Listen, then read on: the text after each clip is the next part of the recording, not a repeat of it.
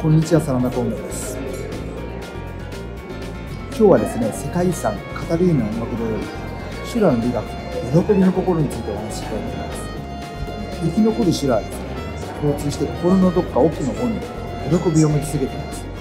この状態を持ち続けてられるとですね、どんなに厳しい時でも余裕が生まれて、発想が明るくなります。学ぶ姿勢も出てきます。たとえ周りから叱られたとしてですね、ああ、学びになってよかったな。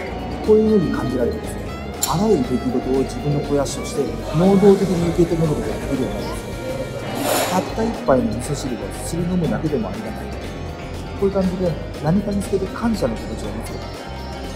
人知れず良いことをすると、結果として自分の心の奥の方に喜びの心を養うことにつながるんです。するとですね、大きな成果を出すことができた際に後やることで、自分の中に喜びを閉じ込めておくことができるした、